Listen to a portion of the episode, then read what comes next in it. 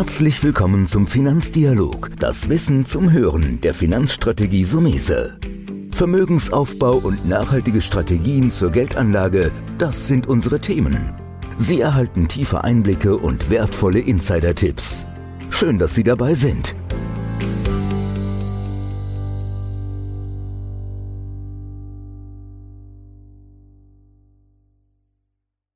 Edelmetalle als Geldanlage. Heute im Interview bei mir Sven Kuhlbrot, Leiter der Investorenbetreuung von Baker Steel Capital Managers. Bevor wir einsteigen, würde ich heute mal in dieser Folge wieder erstmal Raum geben dem Herrn Kuhlbrot. Herr Kuhlbrot, sagen Sie vielleicht erstmal so ein bisschen was über Baker Steel, über Ihre Firma und dann gehen wir tief rein in die Materie Geldanlage in Edelmetalle. Ja, einen, einen, schönen guten Tag, liebe Anleger, und vielen Dank nochmal an Herrn Zomese für die Gelegenheit, hier etwas über diesen Markt zu sagen. Baker Steel Capital Managers ist sicherlich eine Gesellschaft, die vielen Privatkunden in Deutschland äh, oder auch im deutschsprachigen Raum generell nicht unbedingt bekannt ist. Wir sind ein Spezialist für Rohstoffaktien schon seit über 20 Jahren. Die Kollegen sind damals von BlackRock gekommen und haben sich dann selbstständig gemacht. Und seitdem ist das Team etwas größer geworden. Wir sind sowohl in London als auch in Sydney, was einen Vorteil hat, einmal in Bezug auf die Forschung für die äh, Minen, Vermögenswerte oder die Gesellschaften und auf der anderen Seite auch im 24-stündigen Handel. Wir verwalten zurzeit ungefähr 1,3 Milliarden Euro. Und wie gesagt, wir sind komplett spezialisiert auf Rohstoffaktien. Dazu gehören natürlich auf der einen Seite Edelmetallaktien, aber auch Spezialmetallaktien und bewegen uns da im börsennotierten als auch im nicht börsennotierten Bereich und bieten unseren Kunden hauptsächlich USITs oder OGRW-Fonds nach rechtlicher Definition an, die wir aus Luxemburg heraus managen. Mhm. Ihr sitzt aber, Stammhaus ist in England, gell? Genau, wir sitzen in London, äh, glücklicherweise von Brexit in Bezug auf das, was wir machen, nicht wirklich betroffen. Aber wie gesagt, London ist ja auch weiterhin einer der, der zwei größten, mal ist es New York, mal ist es London, das wechselt sich immer ab, äh, Standorte im, im Finanzbereich und das ist, hilft natürlich sehr stark auch, sage ich mal, äh, im Ideenaustausch und in der Kommunikation generell. Ja, managen aus London, aber wie gesagt, der rechtliche Standort der Fonds ist in Luxemburg. Mhm das passt vielleicht auch ein bisschen, weil in, in, meiner Wahrnehmung ist es so, Sie können das ja bestätigen, wo ich jetzt meine erste Frage stelle, dass ja sehr viele Rohstoffunternehmen, weltweite Unternehmen, die teilweise ihr Geschäftsmodell, ich sage jetzt mal in Afrika oder Südamerika haben, sehr stark oft an der Börse in London gelistet sind. Genau, das ist überhaupt ein wichtiger Punkt. Vielen Dank, dass Sie mich daran erinnern. Äh, das betrifft nicht nur London, sondern auch andere bekannte Börsenstandorte wie, wie New York oder auch vielleicht weniger bekannte, aber trotzdem sehr solide Standorte wie Toronto in Kanada. Es ist tatsächlich so, dass aufgrund der Compliance und rechtlichen Situationen, also sprich, dass man sicher gehen will, dass viele Regeln, die den Anleger auch schützen, eingehalten werden dass aus dem Grunde eben das Listing, also die Börsennotierung in der Regel in diesen bekannten Standorten stattfindet und nicht in den Ländern, wo die Hauptstandorte der Unternehmen sind, obwohl die zum Teil auch im, im westlichen äh, Raum sich befinden. Aber wie gesagt, die Minen Vermögenswerte sind natürlich oft in Entwicklungsländern, äh, zum großen Teil auch in Afrika oder in Asien. Und dort wird der Börsenwert aber dann nicht gehandelt. Also das erzeugt doch eine relativ hohe Rechtssicherheit für den Anleger. Und äh, das ist für uns auch sehr wichtig. Es gibt durchaus natürlich auch Werte, die in, in diesen weit entfernten Märkten sozusagen notieren. Da sind wir nicht investiert. Das sind dann aber meistens kleinere, hochspekulative Werte. Also alle unsere Werte in dem Fonds sind tatsächlich notiert an Börsen wie London oder New York oder Toronto. Mhm. Da will ich ja mit Ihnen auch nochmal tiefer einsteigen. Vielleicht vorab nochmal so eine ganz fast einfache Frage, aber ich glaube sehr wichtig. Warum sollte ein Anleger überhaupt in Edelmetallaktien investieren? Ja, also das ist sicherlich äh, sehr, sehr relevant und für viele Anleger vielleicht auch erstmal, sag ich mal, äh, etwas Neues, weil das nicht äh, eine Anlageklasse ist, die, sag ich mal, typisch zuerst ausgewählt wird, wenn man neu ein Portfolio anlegt. Also da würde ich jetzt mal unterscheiden natürlich zwischen Edelmetallen und Edelmetallaktien. Bei Edelmetallen ist es ja so, dass natürlich der sogenannte Use Case, also wofür verwendet man Edelmetall überhaupt, äh, doch auch recht diversifiziert ist, beispielsweise im, im, im, Gegensatz zu Kryptowährungen, die jetzt ja auch aufgekommen sind. Also Edelmetalle werden ja schon seit, seit Jahrhunderten oder man kann sagen eigentlich seit Jahrtausenden für, den, äh, für Schmuck und auch für Münzen äh, verwandt. Natürlich haben wir auch Barren.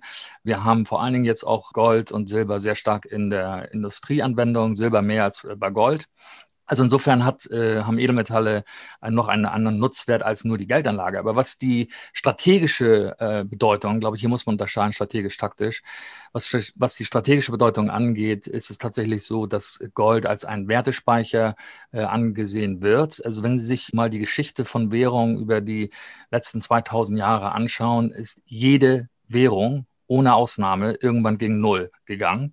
Und Gold hat eben seit dieser Zeit den Wert behalten oder hat sich letztendlich gesteigert im Vergleich zur sogenannten Fiat-Währung. Und insofern ist das, denke ich mal, so ein Sicherheitsgedanke, der hier auch mitschwingt, warum Anleger in Gold und auch zum Teil in Silber anlegen. Man muss dazu auch sagen, dass es ganz bestimmte Gründe auch in, sag ich mal, ökonomischen Zyklus gibt, warum Gold attraktiv ist. Das hängt zum Teil mit Inflation zusammen, das hängt mit negativen Realzinsen zusammen. Und man muss natürlich auch einfach mal äh, anschauen, wie entwickelt sich überhaupt ein Portfolio mit oder ohne Gold. Und da gibt es sehr viele Studien zu. Es gibt zum Beispiel eine von einem sehr angesehenen institutionellen Berater, Mercer, der das über 20 Jahre verfolgt hat. Und man kann da ganz klar empirisch sehen, dass ein Portfolio mit Gold weniger Risiko aufweist als ein äh, Portfolio ohne Gold. Jetzt würde ich da noch mal einhaken. Weil jetzt muss man natürlich fragen nach der Studie, beziehungsweise ich habe ja die Möglichkeit, in Gold physisch zu investieren und genau. habe das Bachen Krügerrand zu Hause.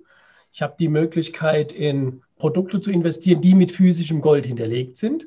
Oder, da müssen Sie mich ja je nachdem korrigieren, ihr geht ja den anderen Weg, ihr investiert ja in Goldminenbetreiber, sprich in Unternehmen, die in der Wertschöpfungskette sind, oder? Wie sehe ich das? Genau, also, also da gibt es verschiedene Aspekte. Also grundsätzlich muss man einmal sagen, Goldaktien sind etwas volatiler, aber haben eben auch die Chance zu einem höheren Ertrag über einen gewissen Zyklus. Also wie gesagt, mehr Performance mit etwas mehr Risiko, äh, äh, kurz zusammengefasst. Wichtig ist einfach zu sehen natürlich, äh, dass bei Goldminenaktien sozusagen im Wertschöpfungsprozess man etwas früher einsteigt. Ja?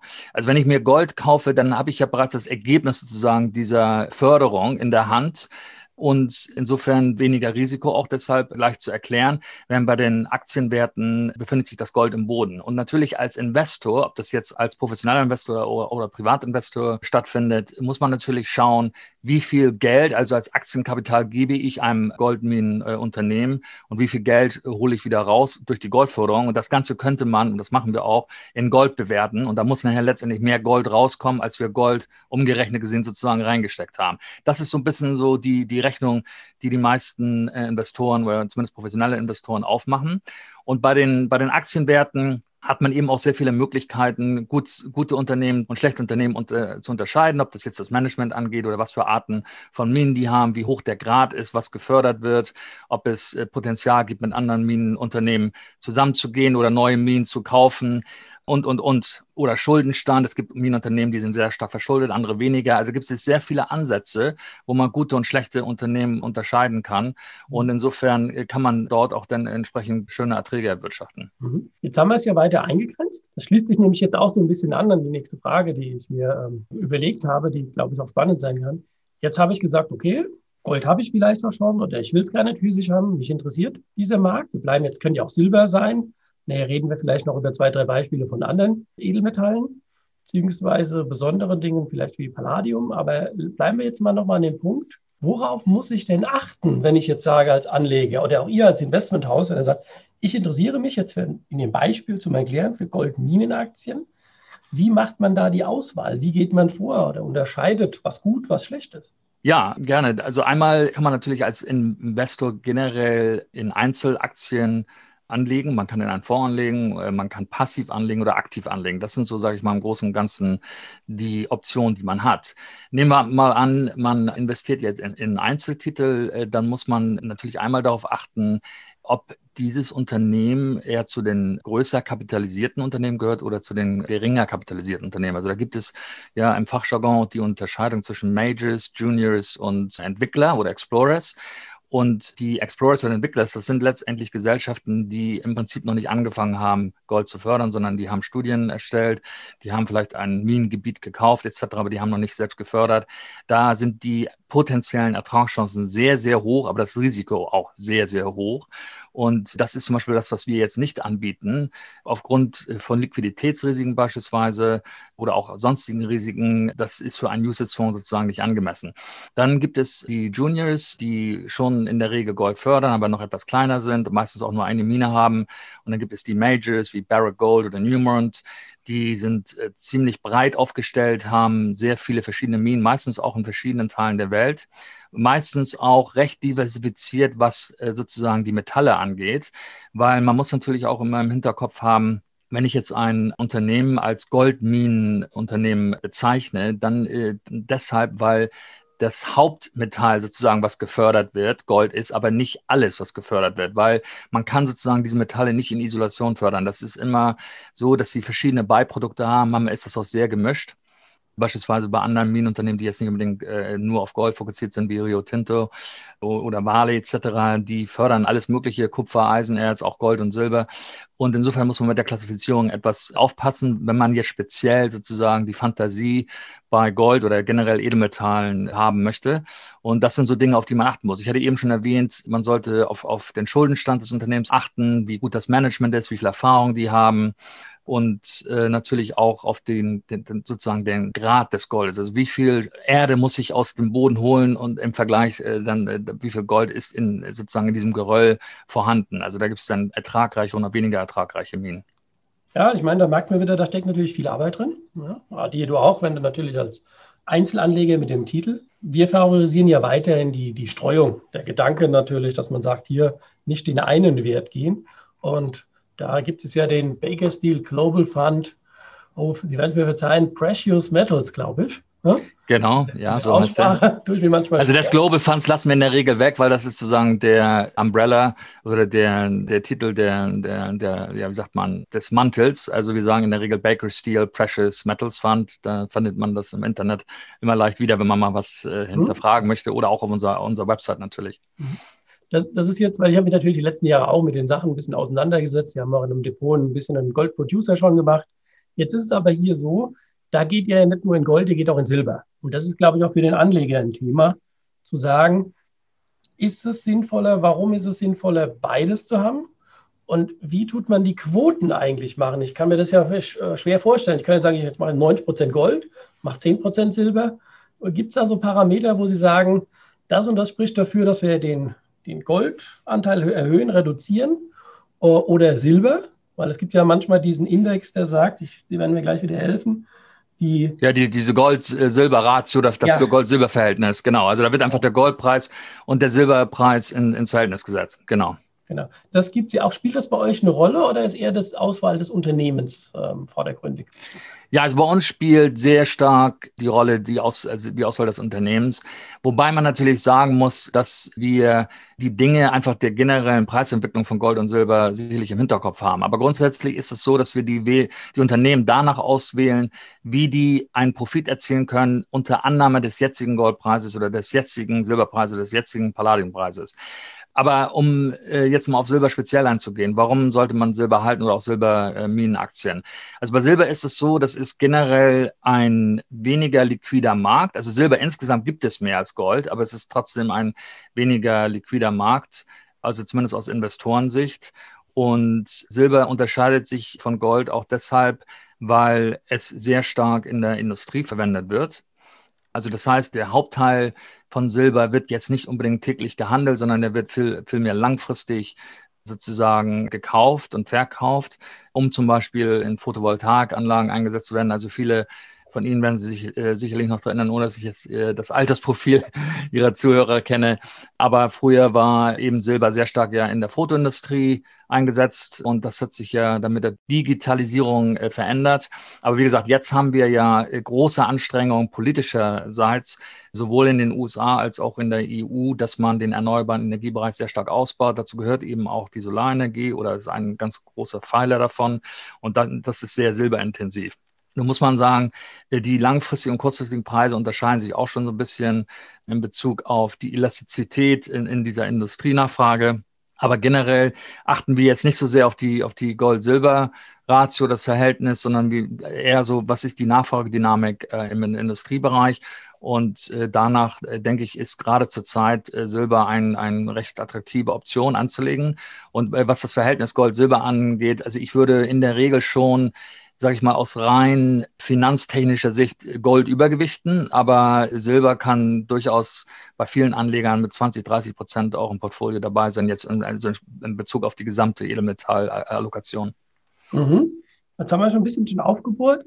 Jetzt ist immer mal wieder die Frage, und das wird ja auch in den ein oder anderen Fachmedien gesagt, es gibt ja noch mal sowas wie Palladium etc. Vielleicht, dass Sie mir da noch ein paar Beispiele nennen aus dem Sektor und ich sehe da aber eine, ein Problem, dass es dann zu speziell wird.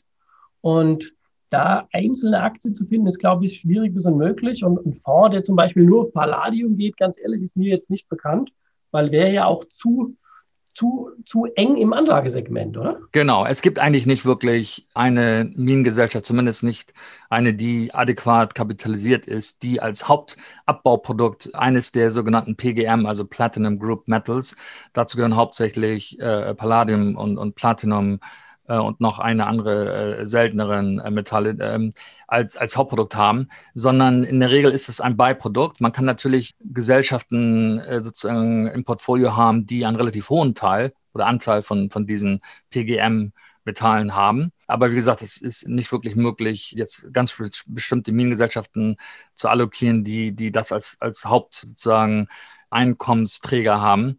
Was man äh, in Bezug auf die, die Nachfragedynamik sagen kann, ist, dass lange Zeit hing das sehr stark ab von der Technologie im Automobilsektor, also Katalysatoren beispielsweise, Diesel oder Benziner etc. Aber heutzutage mit der Einführung oder auch zunehmenden Penetration sozusagen im Elektromobilbereich ist das vielleicht ein etwas weniger wichtigerer Punkt, obwohl auch selbst bei den E-Autos wird ja auch, werden auch sowohl Platinum als auch Palladium äh, verwandt. Die sind zum Teil auch substituierbar. Und das heißt, also wenn man jetzt beispielsweise eine ganz starke Preisentwicklung bei Platinum hat, dann können Automobilhersteller auch sozusagen mit, ein, mit einer kleinen technologischen Veränderung das substituieren durch andere Metalle. Also das ist ein etwas komplizierterer Bereich, würde ich mal sagen. Aber generell ist es natürlich so, dass es von diesen Metallen nicht so viel gibt. Die werden auch in der Industrie verwandt, auch weiterhin, auch nach dem Ende der Benziner. Und insofern ist es definitiv Bestandteil von dem, was wir machen. Wir sind sehr intensiv eingestiegen. Gibt es etwas, wo Sie sagen, soll ich mir jetzt sagen, ein Fazit und immer Zusammenfassung, wo Sie sagen, also hierauf sollte ich achten als Anleger, wenn ich mich für den Bereich Edelmetallaktien interessiere? Ja, also ich, ich, glaube, einmal muss man natürlich immer die Grundregel beachten. Man sollte, sage ich mal, nicht zu hoch allokieren, weil man jetzt auf eine bestimmte Anlagedauer sehr überzeugt ist, aber auf der anderen Seite auch nicht zu, zu gering, dass es dann keinen Unterschied mehr macht. Also wir, wir haben so die Erfahrung von, von vielen institutionellen Anlegern auch, mit denen wir sprechen äh, oder generell auch Privatanlegern, dass die Allokation sich meistens so im, im Bereich zwischen drei, vier, fünf, zehn, 15 Prozent so bewegt. Und meistens ist es dann oft auch ein Mix, wie Sie schon ja angedeutet hatten, zwischen physisch und Edelmetallaktien. Also das würde ich so als erste Regel mal, mal sehen, dass man nicht zu wenig, nicht zu viel. Und dann sollte man vielleicht auch äh, ein bisschen darauf achten, was möchte ich sozusagen strukturell im Portfolio haben. Aber es gibt, wie, wie, gesagt, ja sehr viele Belege und es gibt sehr viel Forschung darüber, dass es vorteilhaft ist für ein Portfolio, sehr, sehr langfristig. Also wir reden hier 10, 20, 30, 40 Jahre immer eine gewisse Allokation in Gold äh, oder Silber zu haben man die dann aber wiederum in anderen Zeiten, wie, wie beispielsweise wir glauben, dass jetzt so eine Zeit ist, sie etwas hochfährt und dann, in, dann vielleicht nach einigen Jahren wieder etwas runterfährt, je nachdem, wie die makroökonomischen Bedingungen sind. Also dass, dass man so eine gewisse äh, Flexibilität hat, also einmal strategisch-taktisch, das ist, glaube ich, der, der zweite Punkt. Der dritte Punkt, ist eben, ich hatte es Anfang schon angedeutet, äh, investiert man jetzt tatsächlich in die Einzelaktie oder in einen Fonds und dann passiv und aktiv. Also ich glaube, beim Fonds sind die Vorteile klar, es ist ein professioneller Manager, es ist diversifiziert, das sind Spezialisten, aber natürlich hat man noch einen, einen kleinen, einen kleinen extra Kostenbeitrag, das ist sicherlich richtig, aber ich glaube, in der, im Endeffekt lohnt sich das. Was manchmal nicht so oft diskutiert wird, ist dieses Thema aktiv-passiv. Man kann ja auch passiv sowohl in Gold als auch in Edelmetallaktien anlegen. Aber wir glauben, dass heutzutage eigentlich fast der wichtigste Faktor sozusagen in Anführungsstrichen gegen passiv ist ESG. Ja, also weil man muss, man muss eigentlich ehrlicherweise sagen, selbst bei physischem Gold gibt es da einen kleinen negativen ESG-Aspekt. Man weiß nämlich nicht, wo das Gold wirklich herkommt. Also wenn ich jetzt einen Goldbarren in der Hand habe, weiß ich nicht wirklich, wo es gefördert äh, worden ist. Aber davon mal abgesehen, bei passiven Anlageinstrumenten ist es eben so, dass dort meistens oder so gut wie nie ein ESG-Filter angewandt wird. Und äh, wenn Sie ESG-orientiert investieren wollen, dann, dann müssten Sie eigentlich von vornherein immer auf aktives Management gehen. Aber abgesehen davon glauben wir, dass aktives Fondsmanagement in diesem Spezialsegment, wo einfach Expertise auch erforderlich ist, normalerweise auch immer bessere Erträge hervorbringt als passives Investieren. Vielleicht da nochmal für die Zuhörer, die noch nicht so drin sind, dass ich vielleicht nochmal kurz das Thema Nachhaltigkeit ESG nochmal ein bisschen erläutere. Ja, also ich habe da nur die, die Abkürzung verwandt, Entschuldigung dafür, das bedeutet Nachhaltigkeit, genau. Und zwar geht es darum, dass man ja äh, insbesondere im Minensektor, der lange Zeit ja auch vielleicht etwas kontrovers diskutiert wurde in Bezug auf Nachhaltigkeit, da jetzt sehr, sehr stark darauf geachtet wird, insbesondere auf Dinge wie Arbeitsschutz, auf äh, Wasserhaushalten, äh, auf den Rückbau der Minen, dass man darauf achtet, dass es keine Korruption im System gibt, etc. Also das sind alles sehr, sehr wichtige Dinge und da sind auch enorme Fortschritte erzielt worden. Also beispielsweise auch in der Energieverwendung bei Minen ist es tatsächlich so, dass jetzt sehr, sehr viele Minen riesige Solaranlagen direkt neben der Mine haben und eben die, den, sozusagen die Energie, die man braucht, um es zu fördern, nicht mehr aus CO2-haltigen Quellen kommt. Und das sind alles so Dinge, auf die wir sehr stark achten. Es ist tatsächlich so, dass in der Regel die nachhaltig geführten Minenunternehmen auch bessere Performance liefern. Und man kann sich das eigentlich relativ einfach vorstellen, weil wenn ich ein Unternehmen habe, wo der Arbeitsschutz ständig vernachlässigt wird, mir Minen Arbeiter ausfallen oder ich Prozesse am Hals habe aufgrund dieser äh, Vorfälle oder ich habe Gerichtsprozesse in Bezug auf, auf Umweltauflagen, die verletzt wurden oder ich habe ein großes Problem mit Korruption oder ich muss plötzlich mehr Steuern zahlen etc. etc. Das sind alles Dinge, die mit einem ordentlichen Nachhaltigkeitsmanagement eben äh, sozusagen von vornherein ausgeschlossen werden können. Und insofern ist das für uns auch ein großes Thema. Abgesehen davon ist ja jetzt in der EU sind da entsprechende äh, Verordnungen erlassen worden, die sozusagen die Fondsmanager auch motivieren, nachhaltig zu investieren. Ja, ist nochmal ein guter Hinweis, weil das, denke ich, auch ein neuer Aspekt ist. Da hat man sich vor, ich will nicht sagen, vor zwei, drei Jahren null Gedanken gemacht. Aber dadurch kann auch ökologische, nachhaltige Gesichtspunkte in das Thema, das ja oft verrufen ist, Förderung von Gold, Verschmutzung Böden, das finde ich gut. Das spricht natürlich ganz klar in dem Moment auch für ein aktives Management. Da muss man natürlich beobachten, wie die Unternehmen sich damit umgehen. Ja, das ist ganz klar. Genau, genau. Ähm, Im Grunde ist es ein sehr toller Einblick mal gewesen in den Bereich des Edelmetallsektors, der, und das ist vielleicht jetzt so ein bisschen mein Fazit daran, dass ich sage, nichts zu machen ist falsch. Ich glaube, das war zu viel zu machen ist falsch. Äh, ich glaube auch, würde ich auch mit unterschreiben, wenn man sagt, fünf bis zehn Prozent beimischen, der eine oder andere darf auch vielleicht mal 15 Prozent. Aber ich glaube, uns beide ist klar, man würde nicht hingehen und sagen, jetzt machst du 30 oder 50 Prozent in Edelmetall oder Edelmetallaktien. Das richtig, ist das Ziel richtig. hinausgeschossen. Ja, ja. Auch ich habe gemerkt in den letzten Jahren, dass da natürlich die Volatilität, sprich die Schwankung, die sehr hoch ist. Ähm, wir haben doch zwischendrin auch schon mal Kasse gemacht für Mandanten.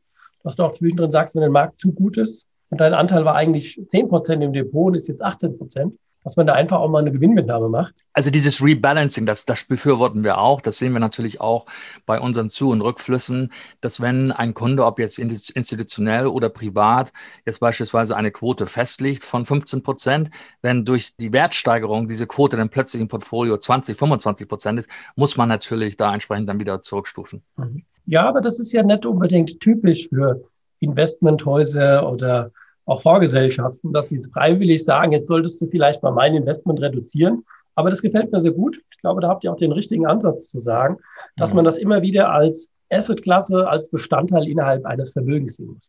Ja, Gut, ich sage vielen Dank, dass Sie heute dabei waren. Sehr ja, ich danke Ihnen, Herr Sommesee. Hat äh, mir Spaß gemacht. Gut, das freut mich und harren wir der Dinge, die da noch kommen werden. Ich sage jetzt mal immer, auf der einen Seite ist die Schwankung am Markt grauenhaft, wenn du auf der falschen Position sitzt. Aber man ja. muss auch ehrlich sagen, gilt ja für jede Anlageklasse, ohne Schwankung auch kein Mehrwert. So ist es. Perfektes Fazit. Gut, dann danke. bis bald und danke, bis dass Sie dabei waren. Ja, nach dem spannenden Thema Edelmetallaktien noch mein Tipp. Und zwar, wir haben mit somese-akademie.de nun eine Seite aufgebaut, um Wissen weiterzugeben. Und mein Tipp heute ist unser Ratgeber, den wir dort für euch kostenlos hinterlegt haben. Erfahre, wie du in wenigen Schritten vom zinsgeplagten Sparer zum erfolgreichen Anleger mit mehr Sicherheit und mehr Rendite für deine Geldanlage und Altersvorsorge wirst. Und hol dir einfach unseren exklusiven, kostenfreien Ratgeber mit Sicherheit zur mehr Rendite. Den findest du auf sumese-akademie.de und oben im Button gratis Inhalte. Und für den einen oder anderen Hörer wäre es schön, wenn ihr mal wieder eine Bewertung abgebt oder mir ruhig auch eine Mail schickt auf kontakt.sumese.de, wenn ihr Wünsche für Inhalte habt. Vielen Dank, dass ihr heute dabei wart. Bis bald, euer Antonio Sumese. Das war der Finanzdialog, das Wissen zum Hören der Finanzstrategie Sumese. Natürlich ist dieser Podcast keine Anlageempfehlung, denn jede Anlageentscheidung muss individuell getroffen werden. Idealerweise ist sie Teil einer ganzheitlichen Strategie, die exakt zu Ihnen passt. Dazu müssten wir uns persönlich kennenlernen. Besuchen Sie uns auf sumese.de